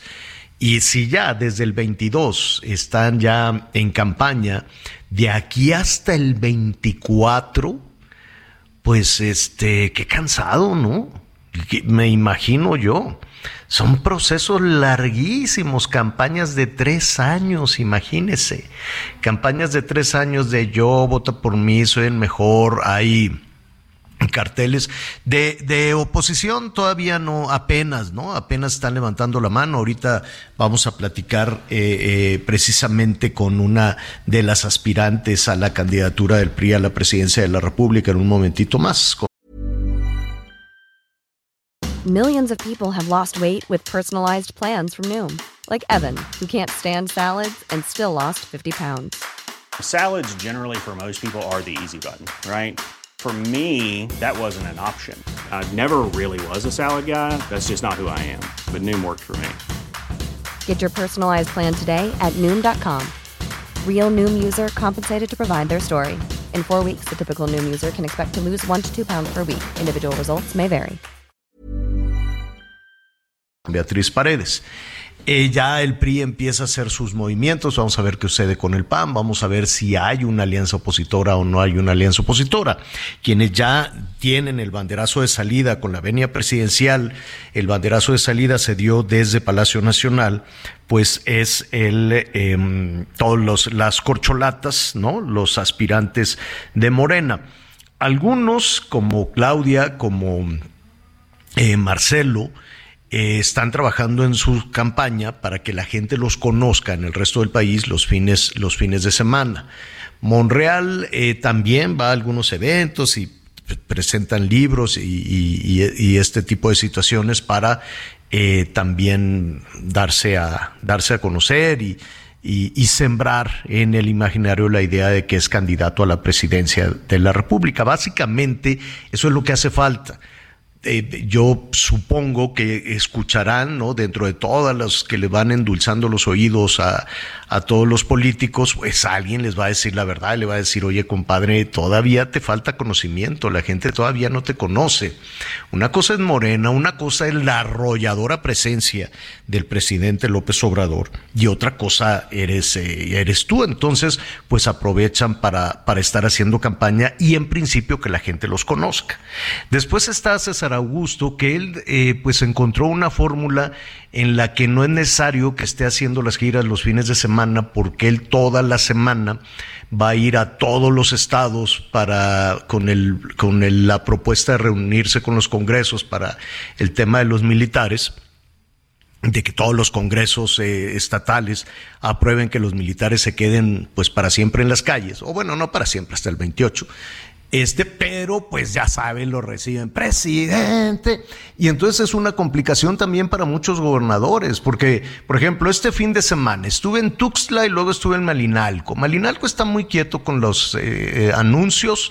Tuxtla vi poquitos nada más de Claudia, no vi ni de Marcelo ni de ninguno pero pues recibieron a, a este a Dan Augusto pues todos con guayabera y, una multitud y por las calles y saludando, pues en un, en una muy, em, ¿cómo se llama? Muy, muy acuerpado, pues ahí en unas cuestiones de campaña. ¿Qué está haciendo la oposición? Aquí hemos platicado con algunos, algunos, muchos, muchos más del PAN que del PRI. Del PRI, pues hemos platicado en ese espacio con Enrique de la Madrid, hemos platicado con Alejandro Murat y eh, alzó la mano una mujer que tiene una carrera en la vida política nacional muy consolidada y que ahora ha dicho, sí, yo quiero ser la presidenta de la República, o no sé si me estoy adelantando a decir, sí, yo quiero, este, yo quiero ser la candidata a la presidencia de la República. Beatriz Paredes, qué gusto saludarte, ¿cómo estás? Muy buenas tardes. Hola, mi querido Javier, pues siempre es un gusto saludarte y saludar a tu audiencia. Estoy bien y con entusiasmo. Oye, Beatriz, eh, comentaba con nuestros amigos de todo el país que no sé si, si así son los tiempos en, un país como el nuestro, que cada año hay elecciones en algún punto, eh, o si vamos a estar con esta campaña, estamos en el 22, las elecciones son el 24. ¿Es normal tres años de campaña para la presidencia de la República? Claro que no es normal, mi querido Javier. Forma parte de esta estrategia mediática que se ha movido desde Palacio Nacional, en donde el eh, presidente pone temas un poco para distraer pero en este caso, además de ser un distractor, porque los candidatos se van a elegir hasta mediados del 23 para, para las internas y hasta eh, octubre por ahí del 23 eh, para cuando haya candidaturas formales. eh, esto también eh, ha desequilibrado mucho la competencia porque como bien decías, eh, los precandidatos o las corcholatas como las calificó, me parece que, que disminuyéndolas el presidente a sus colaboradores, pues tienen eh, funciones públicas que ejercer, tienen recursos públicos con lo que se trasladan, ejercen poder y autoridad, y eso pues es una eh, competencia muy, muy dispareja con eh, quienes eh, provienen o provenimos de la oposición. Entonces es una distorsión este adelanto de, de las campañas. Ahora, en el caso interno, en el caso de, del PRI, y vamos eh, abriendo un, un poquito, ¿no? Em- em- empecemos por cómo van a, a- a- a elegir a su candidato, su candidata, y después, eh, si, si, te- si te parece, vemos si existe la posibilidad o no de una alianza, de una alianza opositora. En principio, el, em, el PRI, Beatriz, em, ¿Qué, hay de, de- del PRI en medio? Hay quienes perciben que es un partido muy disminuido, que es un partido que de pronto está coqueteando más con, Morena, irse a la sombra de, Morena, pero también hay voces este, importantes como la tuya, como la de en, algunas senadoras incluso. Eh, y cuando estamos hablando de que ya van a definir quién puede ser su candidato, su candidata, pues parecería como que no pasó nada. Pero sí pasó, o sea, cayó de ser un partido poderosísimo con Enrique Peña Nieto a un partido con un líder en problemas y un partido con una percepción, si somos honestos, pues muy disminuida para el ciudadano. ¿No es así? Pues mira, querido Javier, yo fui presidente del PRI cuando estábamos en la oposición y escuché palabras muy similares a las tuyas. El PRI es un partido muy disminuido, el PRI perdió por primera vez la presidencia de la República, el PRI no se va a reponer porque no sabe eh, hacer política si no tienen al presidente, etcétera. Y unos años después estábamos ganando. Con Peña Yo Nieto. creo que eh, en la normalidad democrática eh, los partidos ganan y pierden y esas cosas no son de una vez y para siempre. Eh, unas veces se gana, otras veces se pierde. Hay que tener capacidad de recuperación, hay que tener capacidad de resiliencia. Pero lo verdaderamente importante en la próxima elección es que participe la ciudadanía. Es indispensable una gran participación eh, ciudadana y por eso eh, se está planteando, por mi parte al menos, que la gran alianza tiene que ser una alianza con la ciudadanía, tiene que ser una alianza con la gente, tiene que ser una manera de participar que nos permita realmente participar organizaciones civiles, sociedad civil, personalidades, todos los que estamos eh, preocupados por eh, la democracia, salir a votar y defender las conquistas democráticas. Beatriz, eh, una alianza de oposición, me quiero imaginar, al PRI, al PAN, al PRD, no sé si, si se lograra incluir a Movimiento Ciudadano, pero eh, eh, en, esa, en esa alianza, eh, ¿hay tiempo para una, una reconfiguración? No sé si esa sea la palabra correcta, o se irían ya de aquí a, a las elecciones del año entrante y después las del 24 con los mismos dirigentes en el PRI, en el PAN y en el PRD. Mira, eh, cada partido tiene sus estatutos, eh, los eh, cambios de las dirigencias se corresponden a lo que dicen sus estatutos y a mí eh, me parece que en cada partido seguirán las normas internas que establecen eh, sus estatutos para esos relevos. El- es eh, muy importante recordar que en 2023 hay dos elecciones es- estatales. 2024 está muy lejos. Bien tiene razón al decir que el adelantar eh, el eh, recorrido eh, de eh, los precandidatos de Morena ha confundido a toda la sociedad. Todavía falta más de, más de año y medio para que haya candidatos en, en campaña plena. Entonces, hay mucho tiempo para muchas reconfiguraciones, mi querido Javier. Así es. Hoy eh, estamos platicando con Beatriz Paredes, que ha eh, pues levantado la mano para convertirse en candidata a la presidencia, a la presidencia de la República. Beatriz, para seguramente antes de, de levantar la mano tomaste una, hiciste una reflexión, me quiero imaginar, una reflexión personalísima, tal vez en solitario, tal vez, eh, no sé, estoy especulando, tal vez eh, después comentada con, con, con, un círculo muy íntimo, muy cercano a ti. ¿Cómo, cómo, cuándo decidiste sí? Yo, yo no solo quiero, yo puedo, yo debo ser la presidenta. Mira, Javier, en primer lugar estoy convencida de que esta es una etapa de un enorme protagonismo de las mujeres. Hay una irrupción de la participación femenina en todos los frentes de actividad. Yo he desempeñado en eh, la carrera pública, en la carrera política, prácticamente todos los cargos. Eh, en ese sentido tengo la experiencia, tengo la formación, he estado al frente de un gobierno eh, estatal, he presidido el Congreso de la Unión, he sido embajadora, tengo experiencia en la política interior, en la política exterior, en eh, la política de desarrollo social, especialmente del campo, y en la política interior, eh, habiendo participado en la Secretaría de Gobernación varias veces.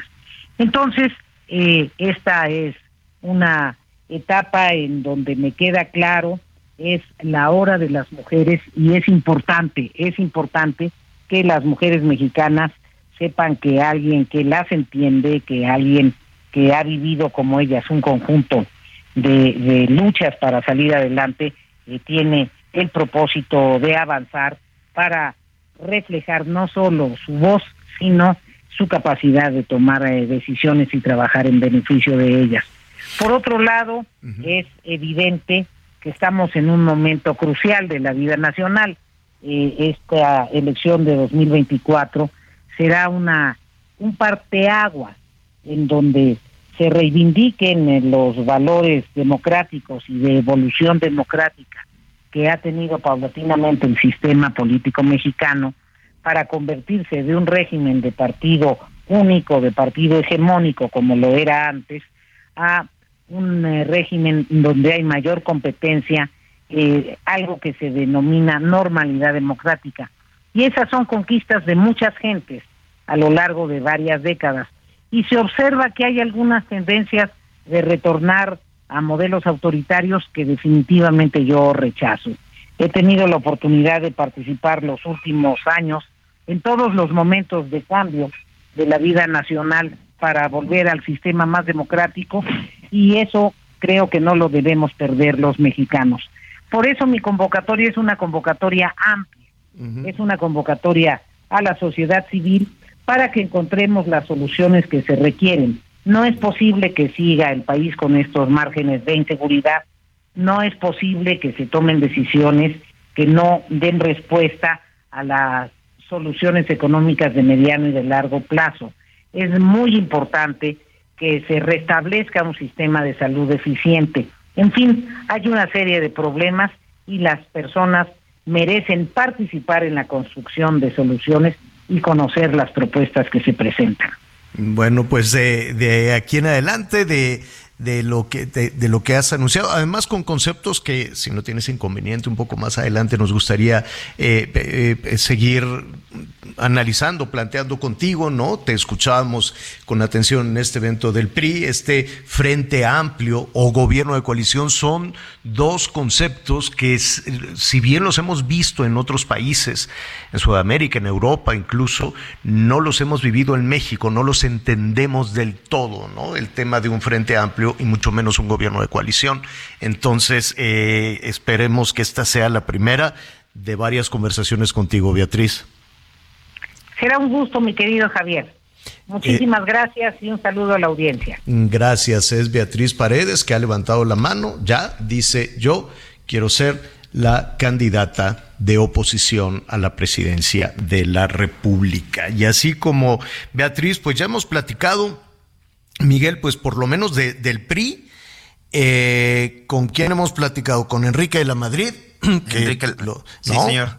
Eh, con Alejandro Murat, el, el, eh, el, tabas- el oaxaqueño, ¿no? Oaxaqueño, sí, sí, Ya terminó, no ha terminado, ¿verdad? Está por terminar. No, hasta el 1 de diciembre, hasta el Ujú. 1 de diciembre entrega, entrega el poder. Salvador Jara. Está Ildefonso Guajardo, que fue con Peña, fue secretario de Economía, ¿no? Y también ha levantado la mano y bueno, pues el... Claudia Ruiz Massieu también es otra de las. Pero ya, ya mujeres. dijo que quiere. Sí, de hecho ahorita en esta parte de la, este, en esta reunión que se está dando en este evento, eh, ayer precisamente Ildefonso Guajardo también, bueno, levantaba, levantaba la mano. Ahí incluso en el tema de Claudia Ruiz Massieu decían que quiere ser si para la presidencia o si también la están viendo para la eh, para la Ciudad de México. Pero el hecho es de que ya el PRI hay- está haciendo algo que no había hecho, Javier, ¿eh? que era pues, levantar la mano y decir, este, aquí seguimos. Sí, sí, sí, sí. Y, y bueno, Beatriz, eh, mira, eh, es que también tenemos esta, esta memoria un poco corta, ¿no? Porque cuando ganó eh, Fox, también fue una derrota, no era la primera vez que echaban al PRI de Los Pinos. Y luego ganó Calderón, entonces seguían ahora sí que de pico caído, como dirían, moralmente derrotados y este pues eh, recuperaron el gobierno con Peña Nieto. Entonces dice Beatriz, esto mismo, lo que yo le dije, oye, tienes un partido que sí anda mal, o sea, como estuvo también, como se derrotó en el 2000, ¿no? Esto no significa que no, que no tengan estos, eh, esta, esta, es- estos, digo, la percepción ahí está, de que el PRI estaría a punto de convertirse en un satélite de Morena. ¿No? Hay quienes ven más cercano a Alito. De hecho, hoy está en, en- hoy es la cuarta fuerza política del país, Javier. Después de que durante más de 70 años fue la primera, hoy por supuesto es Morena, PAN, Movimiento Ciudadano y hoy el PRI ocupa el cuarto lugar, es la cuarta fuerza política de México. Entonces, pues veremos si se recupera y con qué se recupera y si es necesaria o no una, pues una renovación, ¿no? En el PRI, en el PAN e incluido en el PRD. Pero pues ya veremos, ¿no? No, no, no quiso entrar definitivamente o de lleno Beatriz a decir sí, pues que quiten a Lito. Pero bueno, donde hay también muchísimo movimiento y vamos a invitar también es a todos los de la oposición. Ayer hablábamos de oposición para el gobierno de la Ciudad de México porque Morena, pues no, salvo Omar García Harfush, que entre que sí que no, eh, no, no, no, no se ve con mucha claridad, se menciona. Mario Delgado, ¿no? Es el que en algún momento se le, se le perfiló y levantó la mano, Mario Delgado, para el gobierno de la Ciudad de México. Incluso sabes también de quién se ha mencionado, de la alcaldesa de Iztapalapa, ¿eh? Pero, pero no lo han dicho abiertamente, Ah, ¿no? no, no, no. No lo han dicho abiertamente porque ponen a Clara Brugada, ponen a, a- ¿cómo se llama? La, la secretaria de seguridad, esta... Rosa Isela. Ah, ponen a la Rosa Isela, ponen a Lomar García Harfush, este, pero nadie dice sí, yo voy, ¿no? Igual y se van a, espe- a- a- a esperar a que Claudia Sheinbaum le diga tú vas a ser el, el candidato. ¿Qué, ¿Qué es lo que sucede? Que con Morena va a suceder lo que pasaba en su momento con el PRI, ¿no? Va a ser el presidente o va a ser este Claudia o van a ser algunos eh, ¿no? figuras importantes dentro de la política quienes influyan, no lo van a decidir totalmente, pero quienes influyan así que digan, no, pues a mí se me hace que podría ser eh, eh, este el candidato. En la oposición, pues ya es diferente, ¿no? Ahí sí han tenido que levantar la mano, pues por lo menos eh, algunos eh, de los alcaldes de la Ciudad de México, ya levantó la mano Xochil Gálvez, ya levantó la mano este Santiago Taboada, el alcalde de Benito Juárez, que también va- el panista. va- vamos a invitar al Santiago con muchísimo gusto y va- vamos a invitar a todos, Morena, Pripan, un poco para ver quién es quién. Ahora, se emocionan todos con el concurso, se emocionan todos con, con este levantar la mano. El asunto es quién tiene la solución para dos cosas, nada más, lo demás como quiera y que dos cosas, garantízame seguridad y ayúdame a hacer mi patrimonio, ayúdame a salir adelante, quítame enredos, quítame burocracias, quítame lo encajoso de, de, para la gente. La gente no quiere trabajar en la formalidad porque le sale muy caro, porque le das al gobierno todos tus ingresos. La gente no quiere abrir un negocio porque le sale muy caro, porque le das al gobierno todo precisamente el resultado de tus esfuerzos. Entonces por eso se van a la informalidad, que también pagan que también pagan a los delincuentes, a los criminales y a los mismos funcionarios de gobierno, que de ahí sacan una tajada, pero pagan menos que en la formalidad.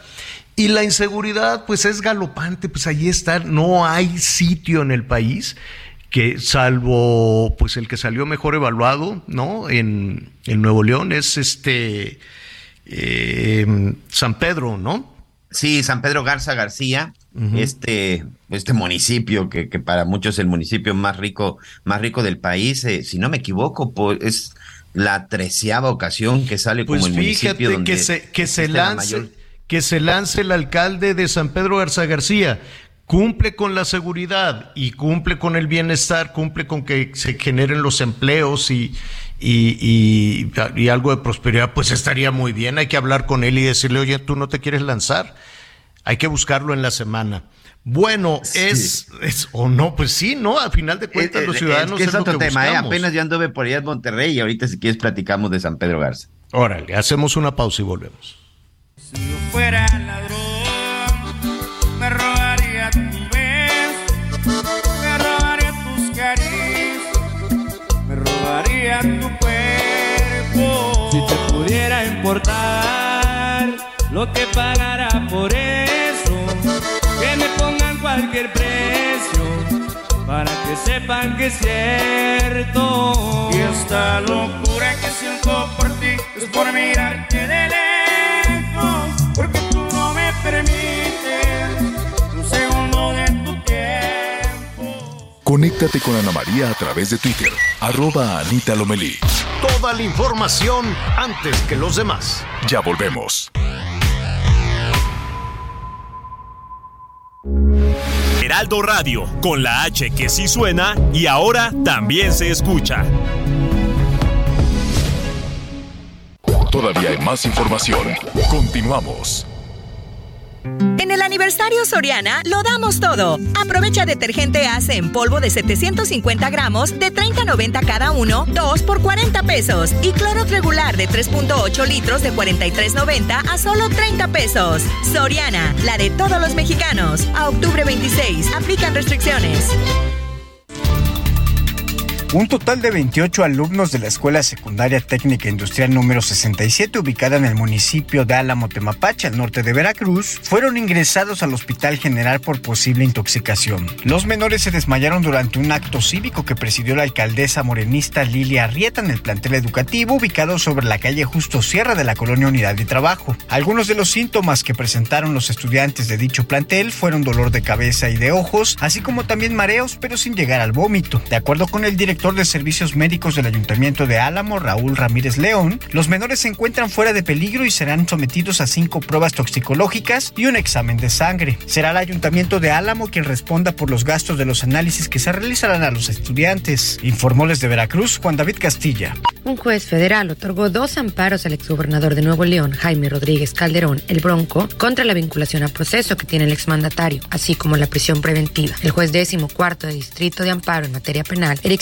Zabalgoitia Novales, fue quien otorgó los dos amparos para el exgobernador nelonés, quien impugnó los procesos en su contra por delitos electorales y de abuso de autoridad que lo mantienen actualmente en prisión preventiva tras registrar complicaciones por su salud. En la carpeta judicial se establece que el juez de control de justicia penal federal en el Estado debe determinar si se realizó o no el proceso de registro de quienes se ostentaron como defensores de Rodríguez Calderón el pasado 16 de marzo, informó desde Monterrey, Nuevo León, Daniela García.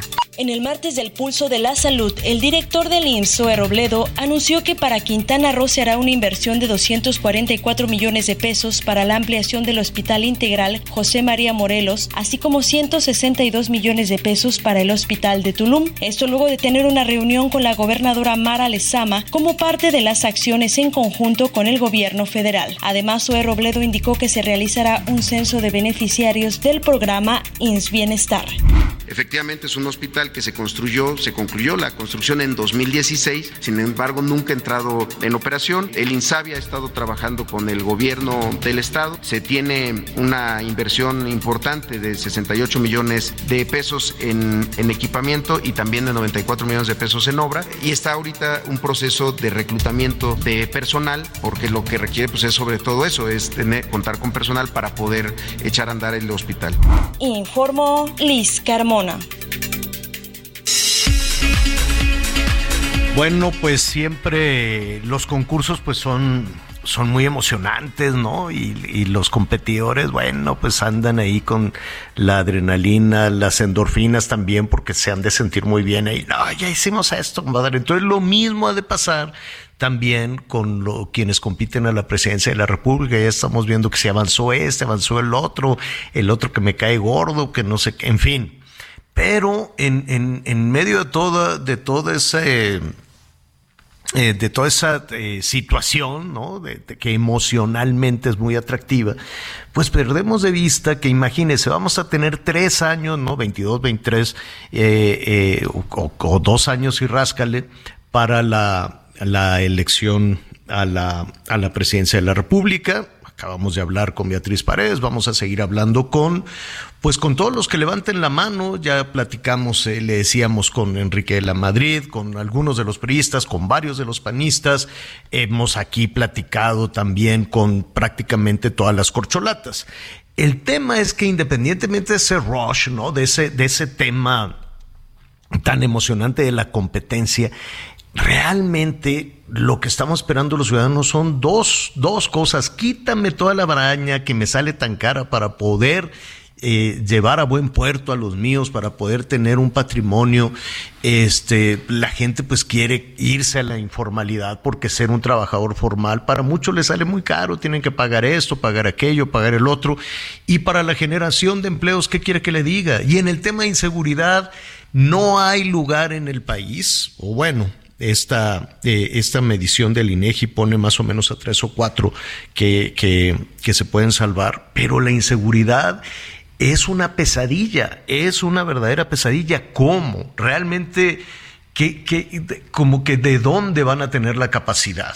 Para poder solucionar un asunto de inseguridad. Cuando aquí estamos viendo que llevamos, ¿qué quiere? 11 años, 16 años repitiendo la misma fórmula y queremos extender la receta hasta el 2008. Lo cierto es que tenemos aquí una percepción medida, y dicen por ahí que percepción es realidad, medida por el INEGI, y vamos a, y vamos a platicar precisamente de este tema, ¿no? Qué tan, que esa, esa percepción, eh, eh, qué tanto puede impactar en la toma de decisiones de quienes hoy están levantando la mano para ser la presidenta o el presidente de este país. Alejandro Ope, ¿cómo estás? Qué gusto saludarte de nuevo. Muy buenas tardes. ¿Qué tal, Javier? Buenas tardes, buenas tardes, auditorio. Oye, revisa, viste seguramente pues esta encuesta nacional de seguridad pública. Es sí, es un, eh, la encuesta nacional de seguridad pública urbana es publicada por la INEGI cada tres meses, uh -huh. es levantada en 75 núcleos urbanos uh -huh. eh, eh, del país. en la Ciudad de México, por ejemplo, está dividida en que en alcaldías, ¿no? Eh, en otras zonas metropolitanas por municipios. Eh, entonces, sí es ahí, lo que demuestra son dos cosas, yo creo que de fondo. Uno, hay una estabilidad en la percepción de inseguridad. Más o menos dos, después de la pandemia, nos hemos quedado más o menos en torno a dos terceras partes de la población se siente insegura en su ciudad. Sí. En promedio, ¿no? En promedio, más o menos, dos terceras partes. Antes de la pandemia era un poco más alto, anda entre 70 y 75, baja en yo creo que como resultado de los cambios económicos y sociales y digamos y de movilidad que genera la propia pandemia, más gente se queda a trabajar en casa, ¿no? Por ejemplo, ¿no? Que cambian los horarios, etcétera. Em, eh, eh, dentro de este promedio hay una amplísima variación, ¿no? Tienes un lugar como San Pedro Garza García en, Nuevo León donde menos del 20% de la población se siente insegura y tienen lugares como Fresnillo, Zacatecas donde más del 90% de la población se siente insegura. O Ciudad Obregón, ¿no? O sea, Obregón o Naucalpan, por ejemplo, en el Estado de México.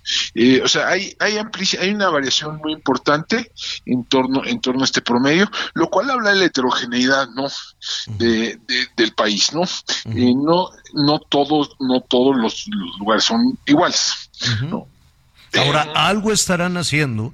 O sea, ya, hemos hablado de todo el abandono y muchísimos factores para el tema de Zacatecas, que si la ruta, que si, si están eh, disputando la plaza, como si fue, eh, como si eso fuese un argumento válido. No, no, es que como se están disputando la plaza, en el caso de Naucalpan, bueno, pues es un fenómeno tremendo también porque la gente está temerosa no solo de los delincuentes en el transporte público, en el cajero, sino de los mismos policías, ¿no? O sea, hay, hay, en Naucalpan es, es, es, es un caso complejo. Pero yo, yo te pediría que, que hoy habláramos un poco qué están haciendo en San Pedro o qué, qué, qué, de acuerdo a tu análisis o a tu percepción incluso, qué están haciendo allí en San Pedro, en Nuevo León, para tener esos, eh, pues esa percepción de que es el 14%. Sí, mira, no todo es política pública, no déjame ponerlo así. El entorno social es distinto, o sea, San Pedro es un, tal vez el municipio más próspero del país, ¿no? San Pedro García.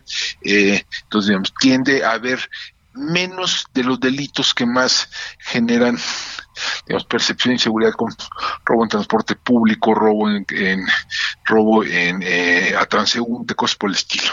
O sea, ese es, o sea, tiene que ver también muchas veces con... O movámonos a la Benito Juárez, si quieres. Movámonos a la Benito Juárez que tiene esta conformación mucho más, ¿no? Digo, también es una, es, un, es también yo creo que el ejemplo es este ejemplo, ¿no?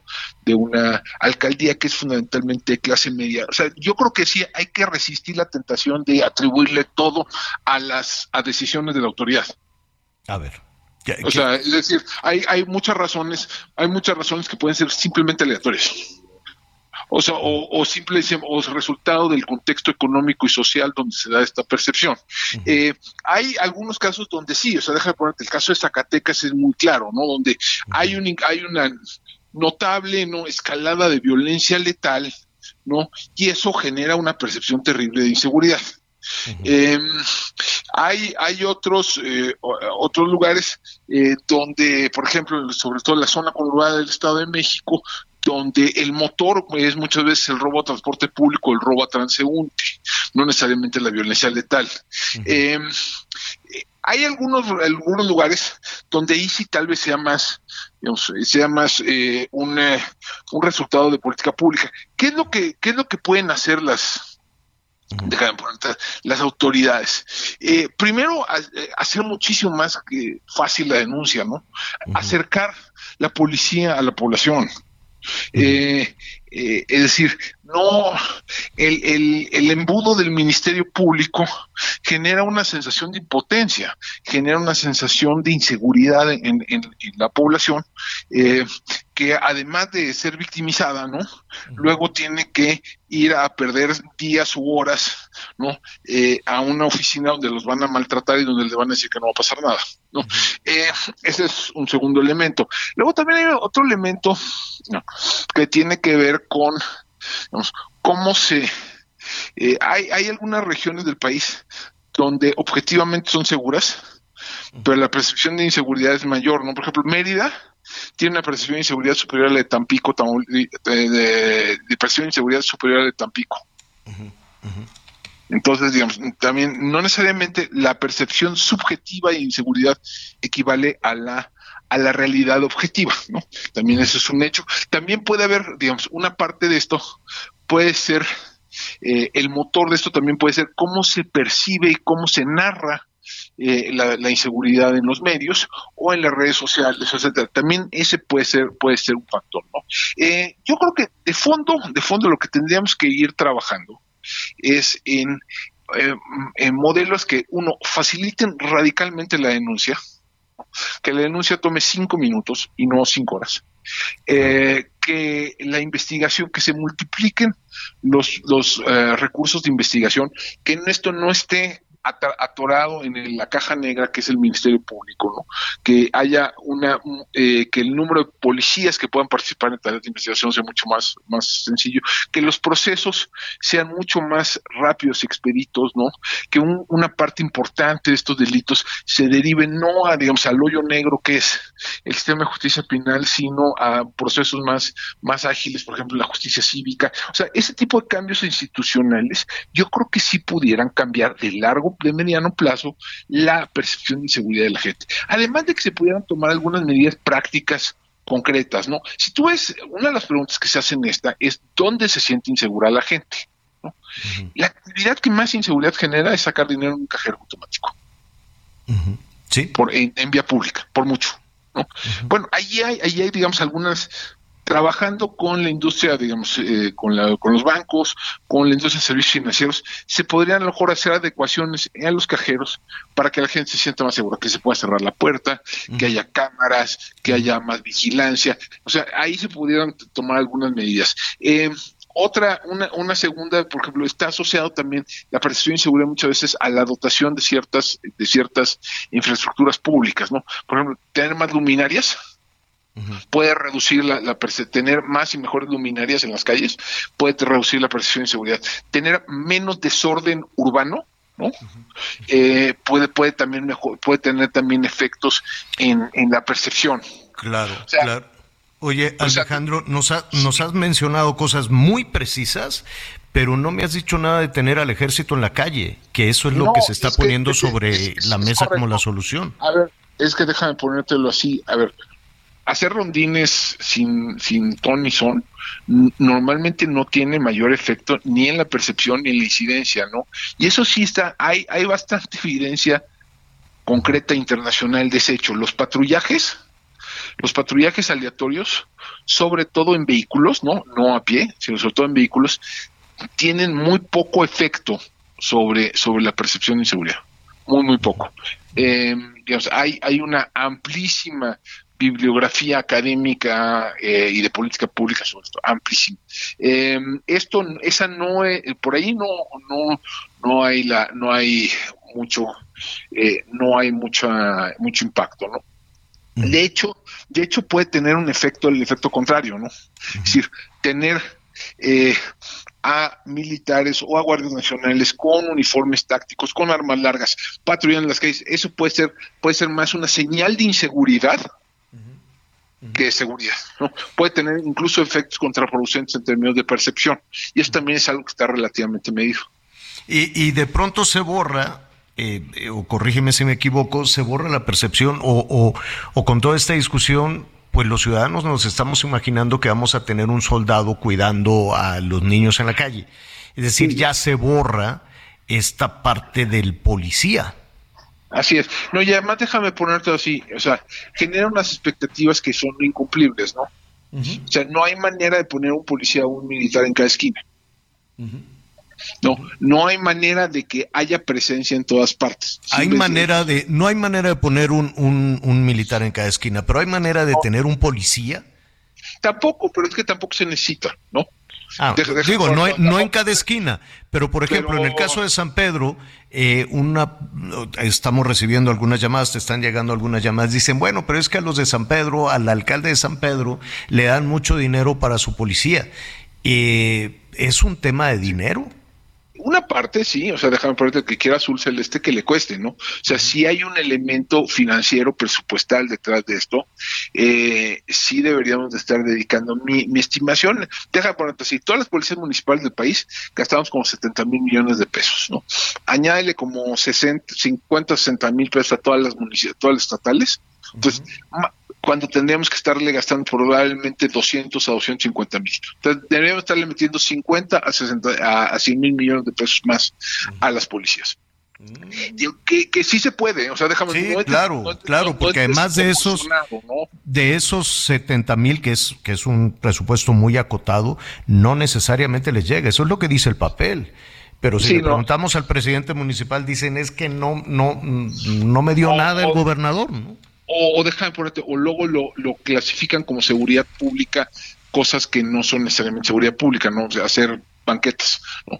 Em, y no, eso no necesariamente la policía. Pero estamos hablando, de cualquier manera, no es un problema, o sea, sí necesitaríamos gastar más en, en, en, en nuestras policías, en, en, nuestro aparato de seguridad y justicia, pero no son cantidades descomunales, ¿no? No. no o sea, estamos hablando con, más o menos yo así, a ojo de buen cubero, con que le dedicáramos un punto del PIB, sería, yo creo que sería suficiente para tener policías medianamente competentes, sobre todo si hacemos una serie de cambios estructurales que les permitan hacer su chamba, porque ahorita ahorita tenemos una serie de barreras a que las a que la policía haga su chamba.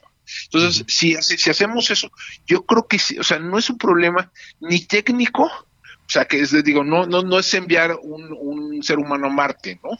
no, eh, eh, no, no es curar el cáncer. Eh, o sea, más o menos sabemos qué es lo que hay que hacer y tampoco es un problema de recursos descomunales, problema descomunal la salud, ¿no? O sea, o sea, eso sí es, son cantidades descomunales, pero, pero esto no. Entonces yo en ese sentido sí soy optimista. Creo que sí se puede, se pueden construir eh, una, una solución a, un problema que parece que parece eh, inasible, pero que una vez que lo, lo digamos, lo desmenuzas, sí hay, sí hay maneras, o sea, sí hay maneras. Eh, entonces, y hay, y hay algunos municipios donde, por ejemplo, empiezan a hacer su chamba, ¿no? Hay, por ejemplo, en Querétaro han venido, ya llevan un ratito, donde la denuncia, en vez de la, que la gente vaya al Ministerio Público, pues, le hablan al, 911, va a la patrulla y les toman la, denuncia en su, en su casa. Eso, eso cambia, eso cambia, por ejemplo, la, la relación. Absolutamente, lo cambia, lo cambia todo. Alejandro, como siempre te agradecemos, se nos viene el tiempo encima. Sí es urgente, sí es un tema, ahora que están levantando la mano todos, ¿no? Faltan tres años, pero sí habrá que ver cómo estos que levantan la mano y que hablan de muchísimos temas, eh, cómo nos pueden garantizar que, es, que, efectivamente hay soluciones, hay salidas para esta pesadilla de inseguridad. Alejandro Ope, muchísimas gracias. Muchísimas gracias, Javier. Muchísimas gracias, auditorio. Gracias. Oye, Miguel, rápidamente antes de, irnos, ¿qué respuesta da el gobernador de Jalisco al secretario de Gobernación? Sí, y es que precisamente, Javier, hoy que sale esta encuesta relacionada con la percepción de seguridad, cuando le preguntan sobre el tema al secretario de Gobernación, dice que cuando se trata de hablar de sangre, de ejecuciones, lo primero que se le viene a la mente pues es lo que ocurre en el estado de Jalisco y en el estado de Guanajuato. El primero, evidentemente, pues gobernado por Enrique Alfaro de Movimiento Ciudadano y Guanajuato pues por Diego Sinué, el panista. Enrique Alfaro, pues en un video que sube en sus redes, dice, quiero decirle al secretario de Gobernación, que dijo que cuando piensa en baños de sangre piensa en Jalisco, que Jalisco con los datos del Sistema Nacional de Seguridad, los datos que ha presentado el presidente en sus visitas a Jalisco, está por debajo de la media nacional en la incidencia delictiva total y que por cierto, antes de nosotros, en los datos del Sistema Nacional de Seguridad, hay 10 estados gobernados por Morena que tienen una mayor tasa de incidencia delictiva total donde están integrados todos los delitos. También el secretario de Gobernación, Adán Augusto, hizo referencia que el día de la balacera que se presentó en Zapopan, recordarán ese caso que tanto aquí a través de la en el radio restaurante, en el centro comercial, ¿no? Exacto, en este centro comercial que se da una balacera, bueno, decía que ese día pues el, el gobernador andaba en España. Al respecto también responde Enrique Alfaro. Quiero finalmente decirle, señor secretario, que la expresión que usted hace de mi respuesta a una llamada telefónica suya es totalmente imprecisa. Primero, el día de los hechos de Zapopan, yo estaba en Guadalajara, por si tenía confusión, no estaba en España. Cuando usted me llamó a España, lo hizo a través del embajador con quien estaba cenando. Me pidió que convenciera a senadores de votar a favor de su reforma. Me imagino que habla de senadores de Movimiento Ciudadano. Lo que yo no entiendo es por qué un gobernador debería de interferir en la dinámica de un poder como es el legislativo, como es el Senado. Así de contundente y clara es la respuesta de Enrique Alfaro a las acusaciones o a los señalamientos del secretario de Gobernación. A ver, todo empezó eh, hoy. sí, a propósito, a, propósito de la sí, de, la percepción de la de la percepción en el tema de seguridad. A propósito de esta, es una encuesta nacional de seguridad pública urbana. ¿No? Y en esta encuesta nacional de seguridad pública, pues casi siete, ¿no? Seis 64.4% de, de, de los eh, mexicanos, 67.4% también era a principios de, de, año. Bueno, casi 7, hágase de cuenta que 7 de cada 10 dicen, ahí me da miedo la ciudad en la, en la que vivo. Y en el caso de mujeres, pues aumenta, ¿no? En el caso de las mujeres se va a 7 ¿sí? 70.5% de, eh, de las mujeres pues le da le da miedo el sitio en el que, en el que trabaja. Entonces, em, pues el secretario de Gobernación, ¿qué dijo? Pues cuando veo estas cifras me acuerdo de, me acuerdo de Jalisco, y Guanajuato. Y, fíjate, curiosamente, aquí estoy revisando por lo menos por ciudades, las ciudades con mayor porcentaje, la primera Fresnillo, Zacatecas, gobernada por Morena, Irapuato, Guanajuato es el segundo lugar. En Fresnillo, 90 pero el 94% de los ciudadanos se siente inseguro en Fresnillo, Javier. Y en Ciudad Obregón, Sonora, gobernado por Morena también. Y también en la capital del estado, en Zacatecas, ahí está al 90%. Naucalpan de Juárez, 91.3% en el estado de México. Este finalmente, bueno, pues gobernado también por, en este caso, por el PRI. Colima, que es este, el otro, es el quinto lugar, también gobernado por Morena en ese existe una percepción del 86.6%, señor. Pues ya veremos qué le contesta el secretario de Gobernación al gobernador de Jalisco, que dijo, óigame, este, ni estaba en España, yo estaba acá y hay 10 estados antes que, antes que Jalisco. Oye, Javier, nada más ya, ya, ya decíamos de San Pedro Garza, ¿cuál es la percepción de inseguridad menor? San Pedro Garza García, Benito Juárez en la alcaldía de la Ciudad de México, Piedras Negras, Coahuila, Tampico en Tamaulipas, Los Mochis, Sinaloa y Coajimalpa de Morelos también en la alcaldía de la Ciudad de México. Bueno, pues los vamos a, los vamos a, invitar, los vamos a buscar para que nos digan cómo le hacen. Anita Lomelí en Tlaxcala está ahí leyendo unas historias. Miguel Aquino, muchísimas gracias.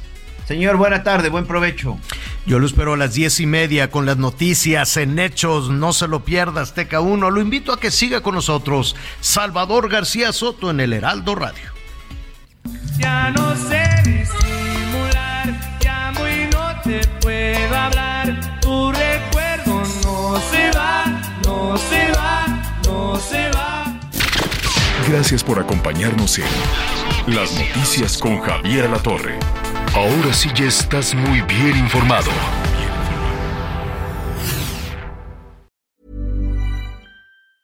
Normally being a little extra can be a bit much.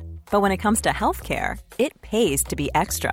And United Healthcare makes it easy with Health Protector Guard fixed indemnity insurance plans. Underwritten by Golden Rule Insurance Company, they supplement your primary plan, helping you manage out of pocket costs without the usual requirements and restrictions like deductibles and enrollment periods. So when it comes to covering your medical bills, you can feel good about being a little extra. Visit uh1.com to find the Health Protector Guard plan for you.